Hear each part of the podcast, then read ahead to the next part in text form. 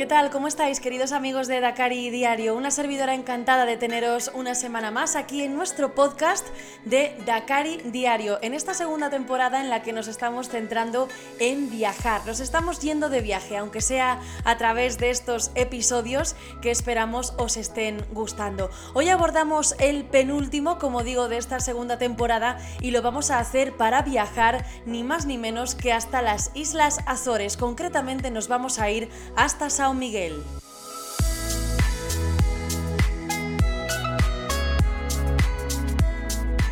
San Miguel, que es una de esas nueve islas que conforman las Islas Azores, un archipiélago muy famoso, un archipiélago portugués, que además oficialmente es región autónoma de las Azores, y bueno, está formado, como decía, por estas nueve islas que están ahí ubicadas en medio del Océano Atlántico, a unos 1.400 kilómetros al oeste de Lisboa. Hemos tenido la oportunidad hace ya un par de años de conocer la principal isla, de conocer Sao Miguel, y hoy os vamos a contar cómo hemos también podido interactuar con la fauna salvaje maravillosa que nos podemos encontrar aquí.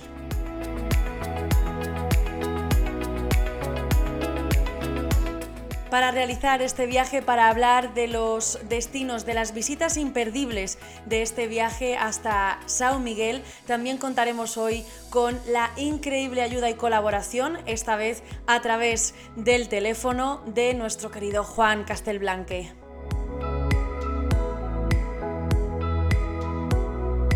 Pero eso será en cuestión de unos minutos. Ahora vamos a hablar, si os parece, un poquito más de las Islas Azores.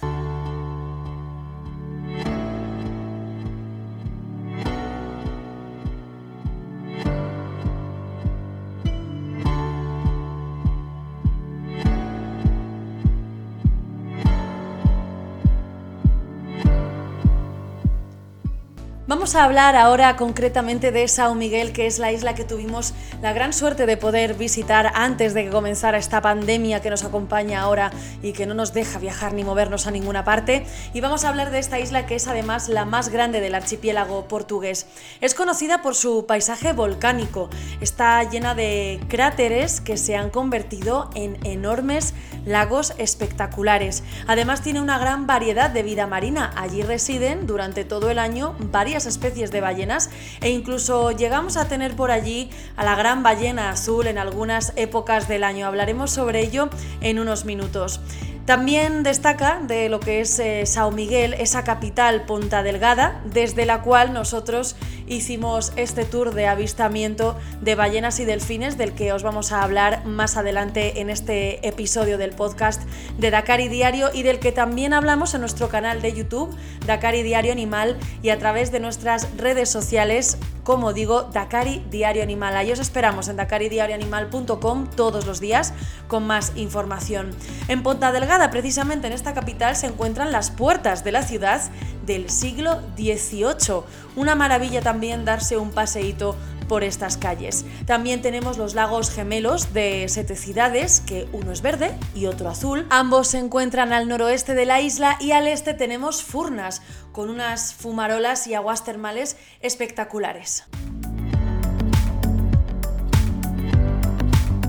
Antes de entrar en detalle para hablar sobre esas ballenas, ese avistamiento de cetáceos, también sobre las visitas imperdibles para que os apuntéis y toméis nota para cuando podamos viajar, vamos a conectar con Juan Castelblanque para que nos cuente él cómo vivió esa experiencia en las Islas Azores, concretamente en Sao Miguel. ¿Qué tal Juan? ¿Cómo estás? Hola Bea, hola queridos amigos dacarianos, pues muy bien, encantado de poder estar otra semana más aquí con vosotros en este maravilloso podcast espacio para los viajes y los amantes de los animales. Bueno, el placer es nuestro. Muchas gracias por conectar con nosotros, aunque sabemos que ahora mismo además estás en un sitio que nos gusta mucho también, un sitio de Madrid que recomendamos visitar, ¿no? Cuéntanos. Bueno, lo primero, pedirte disculpas por si el sonido no es muy bueno, porque aunque no estoy en un paraje tan excepcional como es el de los Azores, sí que estoy en un entorno natural dentro del ambiente urbano. Ahora mismo estoy cruzando el Parque del Retiro y tal vez entre la mascarilla y el ruido del ambiente, pues pues el sonido no sea muy bueno. Nada, el sonido es estupendo, no te preocupes, además estamos encantados de escucharte en un episodio más para hablar de Sao Miguel. Y cuéntanos, ¿qué resumen puedes hacernos de este viaje. ¿A ti qué te pareció Sao Miguel, este, digamos, primer aperitivo de las Islas Azores? Es un viaje que disfruté mucho, en el que te sumerges en un entorno natural exuberante y en el que tienes muchas cosas y muchos parajes para ver y para disfrutar. Tal vez para muchos cuando se habla de las Azores la imagen que les viene a la mente es la de Tony Blair, José María Aznar y George W. Bush reunidos hace ya bastantes años cuando la guerra de Irak. Entonces esa imagen no, no es muy positiva y no tiene nada, nada que ver con lo que son las islas. Las islas de las Azores son un lugar que merece la pena, la pena ver por su naturaleza, tanto en lo que es la isla como luego cuando sales, coges una, una barca como nosotros tuvimos la oportunidad de hacer y darte una vuelta por los alrededores y ver todas las especies marinas que, que allí habitan. Pues sí, así es. Además, ballenas, delfines, eh, un ecosistema maravilloso que tuvimos la suerte de descubrir. Organizamos una excursión en Ponta Delgada, salíamos del puerto de Ponta Delgada y estuvimos disfrutando del avistamiento 100% respetuoso con el medio ambiente. Lo hicimos además con la empresa Futurismo. Os la recomiendo porque además me estuve informando a conciencia para saber y corroborar que se respetaban las distancias y que era una empresa que cuidaba realmente del medio ambiente, pero es que allí es difícil que sea de otra manera porque tanto los delfines como las ballenas, todas las especies de cetáceos que allí habitan están protegidas. Eso es algo que también nos gustó, nos gustó de las Azores, que hace ya años cambiaron esta política y decidieron convertirse en un maravilloso santuario de delfines y ballenas.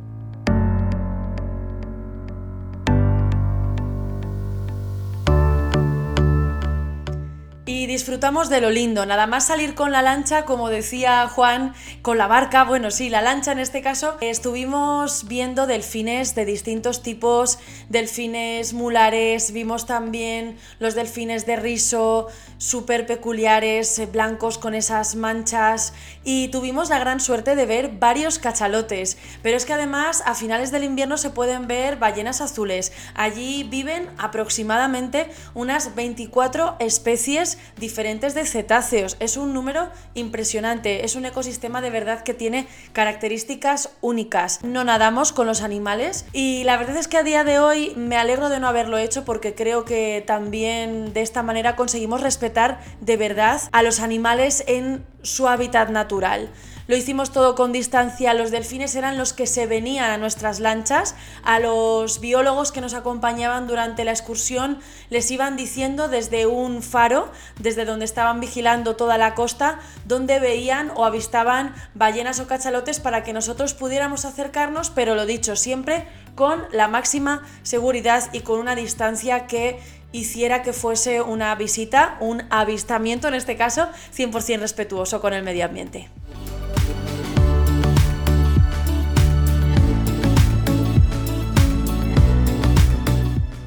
Fue una experiencia estupenda y de verdad que la recomiendo 100%. Me imagino que Juan estará de acuerdo conmigo también en este aspecto. Y bueno, Juan, cuéntanos qué consejos darías a quienes nos están escuchando y tienen ganas de conocer esta maravilla de la naturaleza y también qué es quizá lo que menos te gustó de este viaje a las Islas Azores. Bueno, pues aparte de comentaros que el viaje es verdad que es un poco largo, por lo menos en la época en la que viajamos nosotros, porque no había vuelos directos, tuvimos que hacer escala, no recuerdo bien si era en, Oporto o en Lisboa, en eso seguro que lo sabes tú mejor. Pues bueno, más allá del viaje que es largo por eso mismo de la escala. Luego allí sí recomendaría intentar alojarse en lo que es en, algún núcleo urbano para poder por la noche cenar tranquilamente, pasear sin necesidad de, coger el coche, que ese es un error que cometimos nosotros, que es verdad que estuvimos en un hotel muy bueno, muy majo, con piscina, que allí no todos los hoteles tienen piscina, pero era un poco pesado por la noche el tener que desplazarte hasta la capital, que eran 20 minutos de trayecto, pero bueno, 20 minutos que estas horas y después de estar todo el día recorriendo la isla, tal vez no, no, no, no te apetezca mucho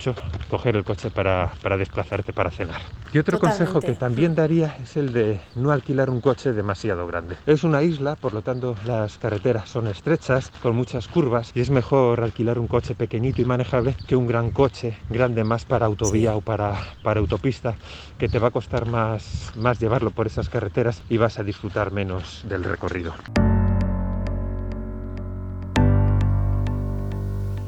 Pues sí, así es, unos consejos estupendos eh, basados en aquella experiencia que tuvimos nosotros.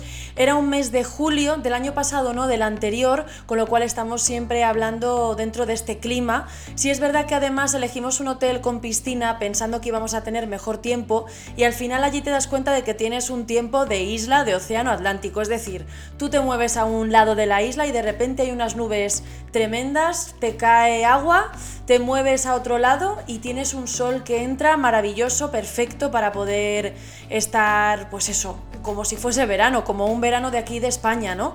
Entonces, al final son tips que solamente sabes realmente cuando viajas y cuando descubres cómo funcionan las islas o los rincones, realmente viviéndolo en, en primera persona. Y la verdad es que sí, creo que estoy de acuerdo contigo en los consejos que nos das. Espero que todos nuestros oyentes estén tomando nota para ir pronto a visitar Sao Miguel en las Islas Azores. Y bueno, además decir también lo que comentas, hablas de las carreteras es cierto que un coche pequeño es manejable, pero también hay que decir que las carreteras son seguras. Además, los paisajes son espectaculares conduciendo, un verde maravilloso, con vacas, incluso me recordaba mucho al norte de España, Asturias, Galicia siempre se ven prados, todo muy, muy natural, todo muy natural. Y bueno, fue una manera también de desconectar del calor de aquí y marcharnos allí a disfrutar de unos paisajes que eran realmente maravillosos. Antes de continuar y citar algunos sitios imperdibles, Juan, te doy las gracias por haber estado con nosotros en esta ocasión desde el retiro de, de Madrid. Muchas gracias y nos vemos prontito. Pues muchas gracias a ti por invitarme otra vez a compartir estos minutos en este espacio tan especial que es Dakari Viajeros y permitirme viajar aunque sea a través de las ondas ahora que físicamente lo tenemos tan difícil. Muchas gracias, hasta luego.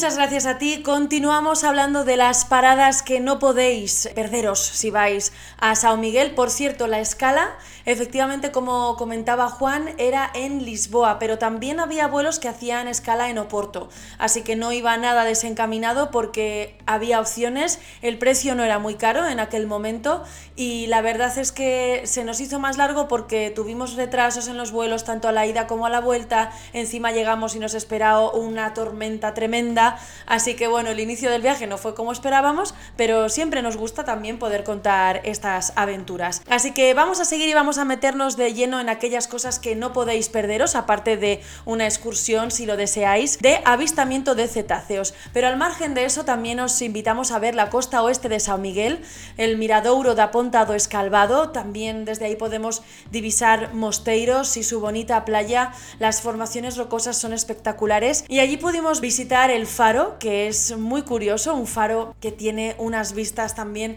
espectaculares del Océano Atlántico y muy cerca tenemos unas piscinas naturales de agua termal que son ideales para darse un baño, además en cualquier época del año. Y desde Ponta da Ferraria, desde San Miguel, ahora nos vamos a Seteciudades y yo creo que es personalmente lo que más me gustó. La caldera de Sete Ciudades está situada en el interior de un cráter volcánico y está formada por dos lagunas pequeñas. Está la Goa Rasa y la Goa do Santiago y luego hay dos lagunas mucho más grandes que son digamos las más famosas, la Goa Azul y la Goa Verde. Estas dos últimas están además separadas por un puente que hace que cada una de ellas tenga un color diferente por el tipo de, sedimentos que hay en ese agua. Dentro del cráter también se encuentra un pueblo, el pueblo de Setecidades, que tiene además una bonita iglesia al final de una arboleda, de la cual pues os dejaremos también imágenes en dakaridiarioanimal.com.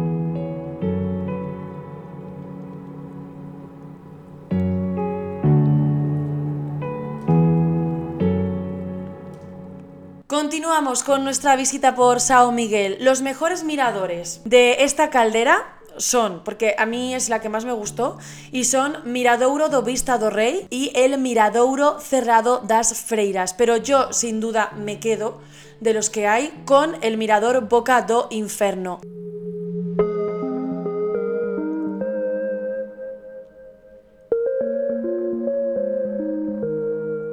Continuamos hablando de Sao Miguel en las Islas Azores y vamos a seguir haciéndolo comentando otros de los sitios que no podéis perderos si viajáis a este magnífico archipiélago, concretamente a esta isla que como decíamos al inicio es la más grande de las nueve que componen las Azores. No podéis perderos un paseo por Ponta Delgada, lo comentábamos también con Juan al inicio de este episodio del podcast de Dakar y Diario y la verdad es que tiene una arquitectura muy especial, una arquitectura portuguesa que nos Es verdad que es un sitio con, una magia especial, un rollo diferente. Si buscáis una isla de caña, de ritmo frenético, no estáis en la isla adecuada, ¿vale? No es Sao Miguel vuestra elección más acertada.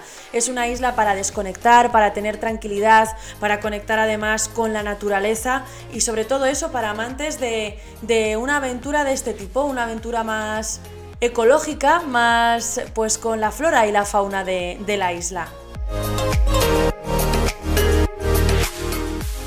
Desde Ponta Delgada nos vamos directos a Lagoa do Fogo, probablemente otro de mis puntos favoritos para visitar en esta isla, sobre todo cuando tienes pocos días. Lo podéis disfrutar esta vista desde Miradouro da Barrosa, también desde Miradouro da Lagoa Fogo, como su propio nombre indica.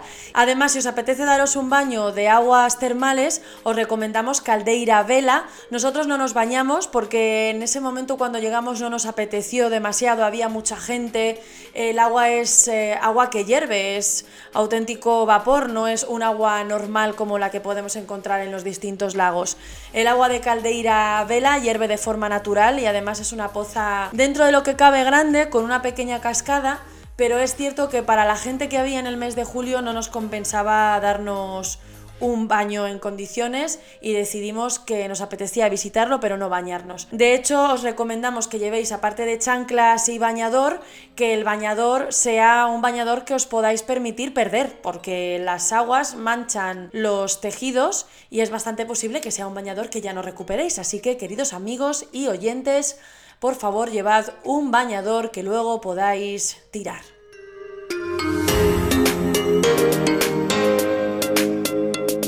Otro sitio que nos gustó bastante fue Vilafranca do Campo, concretamente subiendo hasta el mirador de Nosa Señora da Paz, de Nuestra Señora de la Paz.